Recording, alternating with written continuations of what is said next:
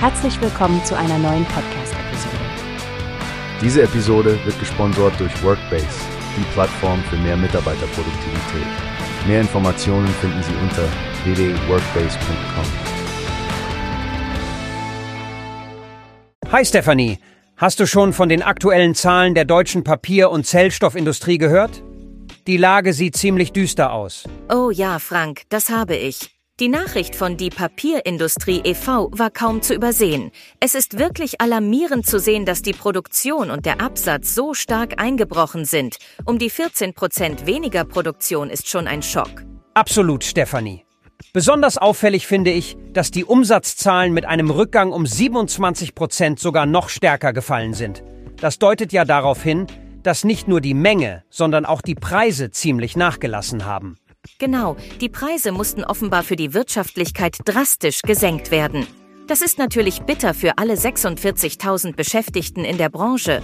Und die Tatsache, dass der Absatz für grafische Papiere um fast ein Drittel gesunken ist, zeigt, wie stark der Trend zur Digitalisierung diese traditionellen Industriebereiche trifft. Ja, und der Präsident von DI Papierindustrie, Hans-Christoph Gallenkamp, hat ja deutlich gemacht, dass die Papier- und Pappenproduktion ein Indikator für die Wirtschaft ist. Die gegenwärtige Schwäche und die schwierigen Bedingungen in Deutschland wirken sich also auch direkt auf diese Branche aus. Stimmt. Und nicht zu vergessen die Energiekosten, die durch die Energiewende und den russischen Angriffskrieg auf die Ukraine nach oben geschossen sind. Die Folgen sind wirklich drastisch, mit Werksschließungen und Maschinenstilllegungen. Es ist eine Art Teufelskreis aus Kostensteigerungen und zurückgehender Nachfrage. Richtig. Und das, obwohl die Papierindustrie für die Kreislaufwirtschaft so wichtig ist. Die Branche setzt ja auf nachwachsende Rohstoffe. Ich finde es gut, dass Sie jetzt innovative Verpackungslösungen aus Papier entwickeln wollen, um Kunststoffe zu ersetzen. Das könnte wirklich neue Impulse geben. The das hoffe ich auch, Frank. Aber das wird nicht reichen, wenn die Politik nicht handelt. Die Branche braucht Unterstützung bei der Transformation und vor allem muss die Energiewende wohl geordneter ablaufen. Die Forderung nach weniger bürokratischen Hindernissen ist da absolut verständlich. Absolut, Stefanie. Ich bin echt gespannt, wie sich das alles entwickeln wird.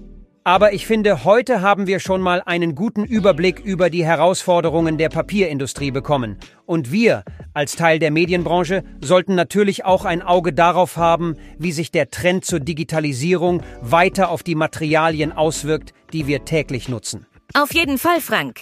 Es wird Zeit, dass wir alle etwas nachhaltiger denken. Ich finde, das Thema gibt genug Stoff für weitere Diskussionen.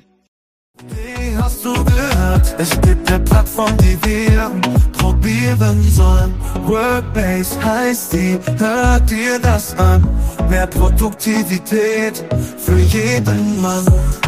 Werbung dieser Podcast wird gesponsert von Workbase. Mehr Mitarbeiterproduktivität, hört euch das an. Auf www.workbase.com